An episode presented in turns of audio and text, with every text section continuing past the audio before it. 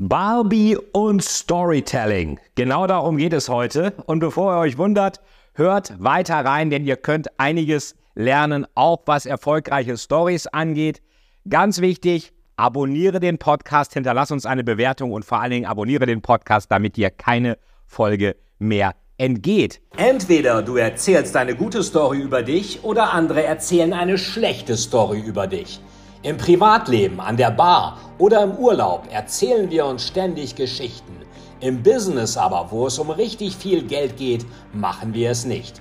Die Folge?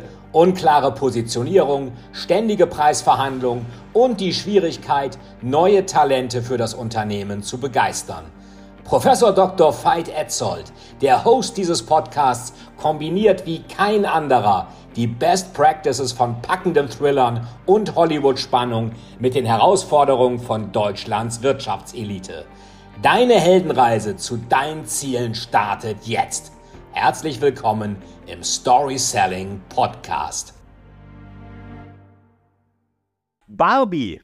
Saskia und ich waren im Kino in dem Barbie-Film. Das war ja zusammen mit Oppenheimer. In dem Film waren wir auch. Wir waren eine Weile jetzt nicht im Kino gewesen, aber wir waren jetzt äh, recht kurz hintereinander an Oppenheimer und Barbie. Das waren ja bisher die beiden erfolgreichsten Filme des Jahres 2023. Die Financial Times sprach von Barbenheimer, also Barbenheimer, The Box Office Hit. Und ähm, ich habe dann einen Artikel in der Financial Times gelesen, in der Weekend-Ausgabe, die ähm, ich immer ganz schön finde. Ich habe auch mal versucht, die zu abonnieren. Die haben es aber nie geschafft, das zuzustellen. Und ich bin ja so ein Papierfan, habe dann gesagt, nee, dann kaufe ich sie halt. Äh, darfst da erstmal einen Kiosk finden, der die hat. Das ist in Berlin höher die Chance als auf dem Dorf, aber immer noch gering. Egal. Der Artikel darin, den fand ich irgendwie gut. Ähm, mit der ähm, Greta Herwig heißt sie, glaube ich, die Regisseurin, die kommt ja aus dem Indie-Kino. Und hab dann äh, gedacht, Mensch, den musste mal sehen. Hab das Saskia vorgeschlagen. Sie sagte, ja, du, ich hatte als Kind immer Barbies. Klar will ich den sehen. Wundert mich feit, dass du den sehen willst. Ähm, aber ich habe gedacht, da ist bestimmt irgendwas drin, was mir gefallen wird. Und ich habe da auch durchaus richtig gelegen. Die Kritiken waren ja recht unterschiedlich. Einige sagten, der Film ist total politisch unkorrekt, die anderen sagten wieder, der ist total äh, profeministisch und woke. Das stimmt meiner Ansicht nach beides nicht. Ähm, NZZ hat den sehr gut bewertet, die FAZ auch, Dietmar Dart, wobei ich da wieder wie bei Dietmar Dart üblich einige Sachen nicht ganz verstanden habe, was er meinte. Und ähm, die Taz natürlich wieder negativ. So, ah, böser Kapitalismus und Mattel ist ja sowieso böse, weil amerikanisches Unternehmen. Und oh, ganz böse ist, der Film hat fürs Marketing mehr ausgegeben, als er insgesamt gekostet hat. Ja, meine Lieben, herzlich willkommen in der Businesswelt, Kapitalismus des 21. Jahrhunderts. Dein Produkt kann noch so gut sein, wenn du keine gute Story erzählst, wenn du kein Marketing machst, wenn du nicht Leuten zeigst, worum es geht, dann wird das Produkt leider, leider, leider, leider, leider, leider keiner kaufen und verstehen. Das ist besonders in Deutschland, der Taz ist ja eine deutsche Zeitung, in Deutschland ein Riesenproblem. Wir sind sehr gut im Erfinden, sehr schlecht im Verkaufen. Ich habe es schon hundertmal gesagt, ich sage es aber nochmal. CD-ROM in Deutschland erfunden, woanders vermarktet, Walkman in Deutschland erfunden, woanders vermarktet, Faxgerät in Deutschland erfunden, in den USA von Xerox vermarktet, in Deutschland aber jetzt immer noch ganz stark eingesetzt. Also immerhin nutzen die Deutschen ihre Erfindung, auch wenn man sich mehr Digitalisierung vielleicht wünschen würde. Und auch MP3 in Deutschland erfunden, 82 schon von Apple vermarktet. Also, du brauchst Marketing. So, und natürlich bietet sich bei so einem Film wie Barbie auch so eine Instagram-Vermarktung an. Das ist ja ein Consumer Product. Ihr seht mich jetzt gerade im anderen Winkel, weil eben äh, beim Mikrofon was alle war. Ähm, äh, jetzt muss ich es also parallel anschließen. Aber egal. Ähm, für die, die YouTube gucken. So, und ähm, äh, beim Consumer Product macht das ja auch total Sinn. Jetzt sagt man, ja, aber Qualität spricht für sich. Ich meine, selbst deutsche Unternehmen, Mercedes, Porsche, da würde ja keiner bestreiten, dass die tolle Autos bauen. Ähm, trotz allem ist an Flughäfen überall alles voll geballert mit irgendwelchen Werbungssachen von denen. Also das zeigt ja schon mal, äh, das reicht eben nicht in einer überkommunizierten Welt musst du auch präsent sein. Wenn du etwas hast, wenn das Produkt gut ist, muss die Story auch gut sein. Apple, die haben iPhones ja nun wirklich im Abo, aber trotz allem ballern die alles mit Werbung voll. Also insofern ähm, ist das, glaube ich, relativ klar. Du musst gute Werbung machen, hat Mattel auch gemacht. So ist es halt. Was die Taz auch nicht begriffen hat, Mattel, auch die Erfinderin der Barbie, ich habe jetzt den Namen vergessen, die hat ja nun auch, die haben alle klein angefangen. Das waren mal kleine Tüftlerbuden. Das waren nicht immer große Unternehmen. Mal abgesehen davon, dass in dem Film Barbie die Leute von Mattel als ziemlich doof rüberkommen. Ich meine, dass Mattel sowas absegnet, spricht auch wieder für Mattel. Ich meine, natürlich haben sie damit auch sicherlich gute Bekanntheit nochmal erlangt. Ich glaube, sowas lohnt sich immer, in Kinofilm zu machen. Man denke so an Tom Hanks äh, in Castaway, was ja von FedEx auch gesponsert wurde, aber auch FedEx nicht nur gut darstellen steht, stellt, weil ja ein Flugzeug abstürzt von FedEx. Ist ja auch nicht gerade so richtig, dass man sagt, wow, damit will ich assoziiert werden. Und äh, am Ende liefert ja Tom Hanks dieses letzte Produkt, was er immer noch dabei hat, die letzte Lieferung auf seiner einsamen Insel an die Empfängerin, glaube ich, irgendwie zehn Jahre später. Also eine ganz rührende Szene. Aber trotz allem, hier geht es um Barbie. Mattel hat äh, da, glaube ich, einen super Schritt gemacht. Ich selber kenne Mattel ein bisschen von den Hot Wheels damals in den 80ern. Das waren ja diese Autos aber natürlich Masters of the Universe. Bevor ich also Warhammer Addict wurde, habe ich die Masters-Figuren, He-Man, Skeleton, Beastman, Man at Arms und so damit gespielt. Ähm, dann habe ich aber keinen Castle Grayskull gekriegt. Äh, weiß nicht, ob es meinen Eltern zu teuer war, aber ich habe mit meinem Vater dann zusammen so eine Burg aus Holz selber gebaut. Auch mit so einer Falltür drin und allem. Äh, also von daher kann ich diese Faszination verstehen. Saskia hatte natürlich die Barbie früher. Ich meine, ich kannte sie früher nicht, aber also die Barbie schon, aber Saskia nicht.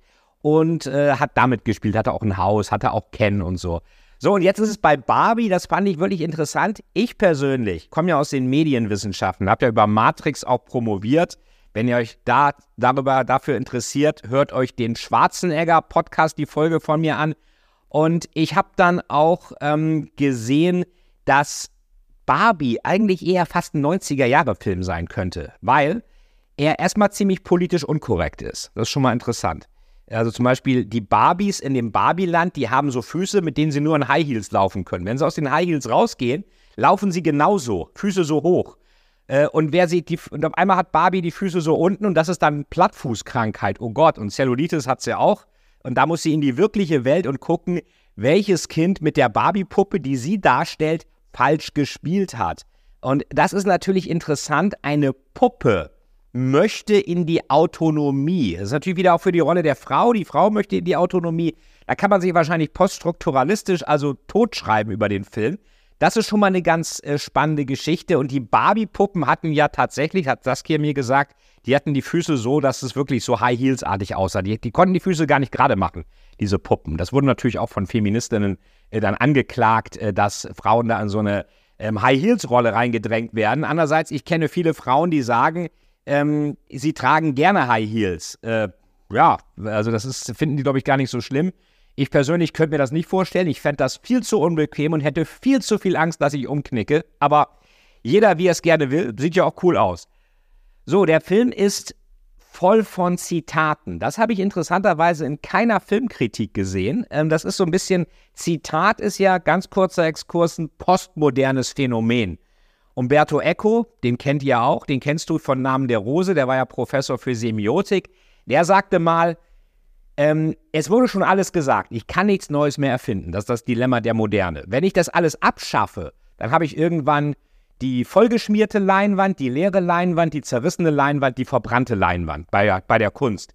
Da die Abschaffung, die Negiere, das, das Negieren von allem, was da ist, Nihilismus, aber zum leeren Bild, zu gar nichts führt, muss ich die Vergangenheit wieder zitieren, aber ironisch zitieren. Das nennt man Postmoderne. Postmoderne war eigentlich so 90er, Nuller Jahre.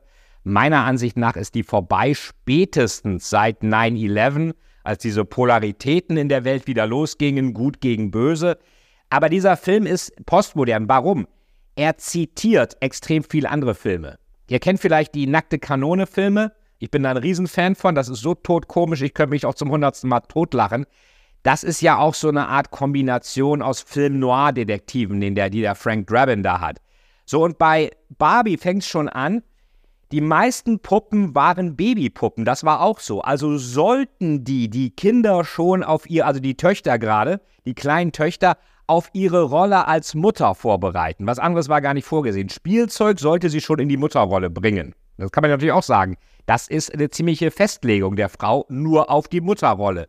Und Da wird das in dem Film so inszeniert, man sieht da an so steinzeitlich Puppen, äh, kleine Kinder, Töchter, kleine Mädchen, die mit Babypuppen spielen und die füttern und sowas. Und dann steht auf einmal eine riesige Barbie, auf einmal hatten sie eine erwachsene Puppe zu spielen. Und es gab ja auch eine Anwalt-Barbie, Ärztin-Barbie, Politiker-Barbie und was auch immer. Also hat Barbie von der Konnotation, war das Rollenmodell für die Frau eben nicht nur Mutter, sondern auch Professional Service, Anwältin, was auch immer. Insofern eigentlich profeministisch, würde ich sagen. Jedenfalls sieht man da die Kinder mit den Puppen spielen, dann kommt die Barbie, das ist alles so steinzeitlich, und dabei und dann zertrümmern sie die Puppen und eine Puppe fliegt so zerrissen hoch.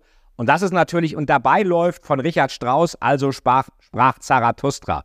Das kennen die meisten, unter anderem aus der Warsteiner Werbung, aber ganz besonders aus dem Film 2001 Odyssee im Weltraum von Stanley Kubrick ähm, wo dann der Knochen der Steinzeitmenschen hochfliegt und dann äh, das Ganze sich in ein Raumschiff verwandelt. Also vom, von der Steinzeit zum Weltraum.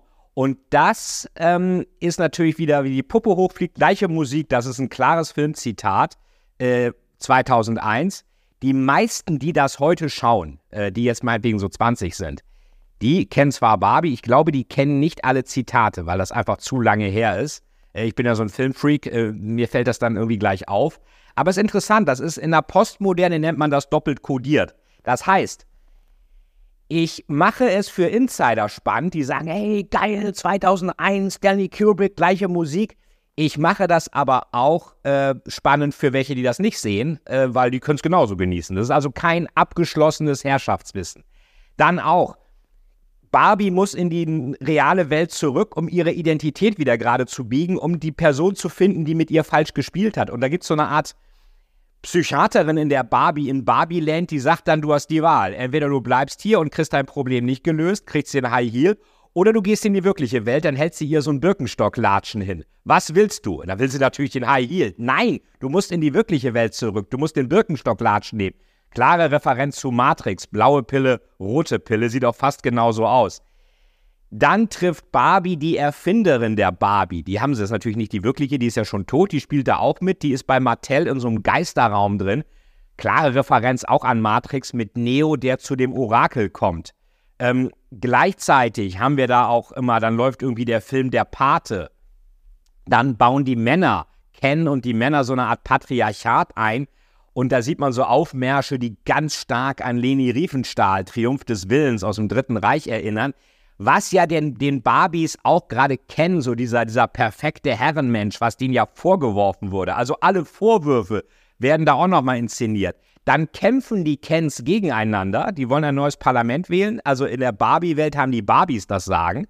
Und die Kens wollen ein neues Parlament wählen. Und damit die Kens aber an dem Tag nicht wählen können, sondern nur die Barbies, stacheln die Barbies die Kens zu einem Kampf untereinander auf und dann kommen die Kens irgendwie da am, am, am geführt von Ryan Gosling, der spielt ja den Ken, Margot Robbie spielt Barbie, ähm, äh, landen die da am Strand der Barbie-Welt äh, mit so Booten und dann beschießen die sich mit Pfeil und Bogen, da fließt natürlich kein Blut, das ist alles so cartoonhaft, aber ganz klar auch hier Landung der Alliierten, Omaha Beach, das ist auch so ganz klares Amerika-Zitat.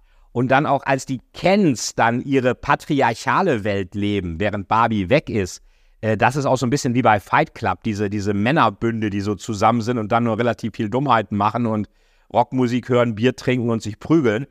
Ähm, das äh, ist, finde ich, hochspannend, wie viele Filmzitate. Ich habe also 2001, dann vielleicht Private Ryan, äh, Landung der Alliierten, ist ja so äh, amerikanische Geschichte. Matrix, der Pate, Fight Club, also unglaublich viel drin ähm, in diesem Film, wo ironische Zitate auch drin sind. Also mein Credo ist, dass es eigentlich eher ein 90er-Film, 90er-Nuller-Film, ähm, als ob alles, was dazwischen war, nicht stattgefunden hätte. Fand ich aber sehr erfrischend, auch dass er so politisch nicht korrekt ist und trotzdem ist er feministisch. Also eine interessante Kombi und äh, lohnt sich definitiv, sich den anzuschauen. Ein paar, hat ein paar Längen, aber es war wirklich so eins der Kino-Highlights, ich würde sogar sagen der letzten Jahre, was ich persönlich nicht erwartet hätte.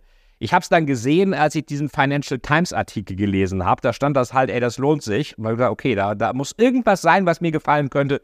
Und so war es dann auch. So, das war Barbie. Ihr seht auch, ich habe extra ein rosa Hemd angezogen, damit das auch passt. Und was bedeutet das jetzt für dich? Ich glaube, gerade wenn du eine Frau bist, dann brauchst du auch eine gute Story. Ich sehe das ganz häufig. Frauen werden ganz oft immer noch so zehn Männer im Raum, eine Frau, einer steht auf äh, und sagt, ey, wo ist dein Kaffee? Frau steht auf oder der steht nicht mal auf, der sagt, wo ist dein Kaffee? Frau steht auf, holt Kaffee. Die Frau ist gleich immer so als eine Art ähm, Dienstbotin ganz oft noch angesehen. Wo ist Gebäck? Wo ist Kaffee? Kannst du mal die Sachen holen? Kannst du mal die Unterlagen holen? Die liegen noch da hinten. Frau steht auf, macht das sofort.